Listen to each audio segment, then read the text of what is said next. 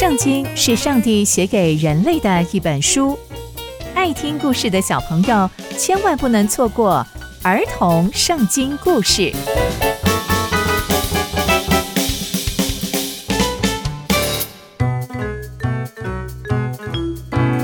各位亲爱的大朋友、小朋友们，大家好，我是佩珊姐姐。小朋友们，今天佩珊姐姐要跟大家分享的故事是宣读律法的以色列人。我们在上一节的故事中知道，以色列百姓因为有上帝的帮助而成功的把艾城打败了。那接下来又会发生什么事情呢？让我们继续听下去吧。以色列百姓因为这几次打仗的缘故，深深知道，他们从出埃及到旷野流浪，过约旦河，到耶利哥城战役，还有艾城战役。都是因为有上帝，不然以色列百姓可能已经不存在了。在艾城打完胜仗后，约书亚在以巴路山上为上帝筑了一座坛，这座坛是没有动过铁器的整块石头所建筑起来的。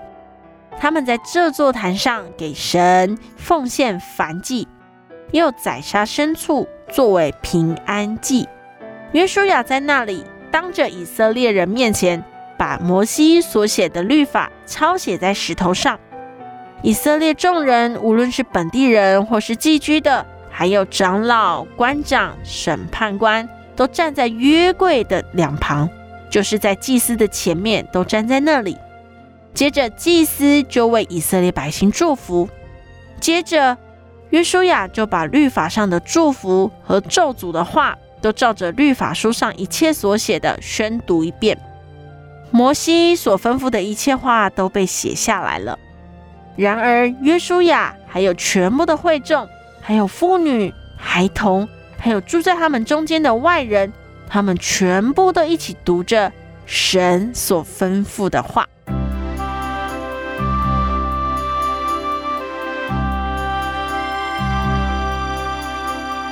从今天的故事，我们可以知道，以色列百姓因为经历了许许多多的神迹，也在两次攻打艾城的经验中，更深的知道，我们一定要紧紧抓住上帝。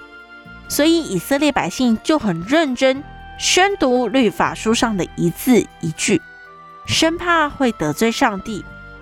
我们也应该要这么认真读圣经哦，才能更认识爱我们的上帝。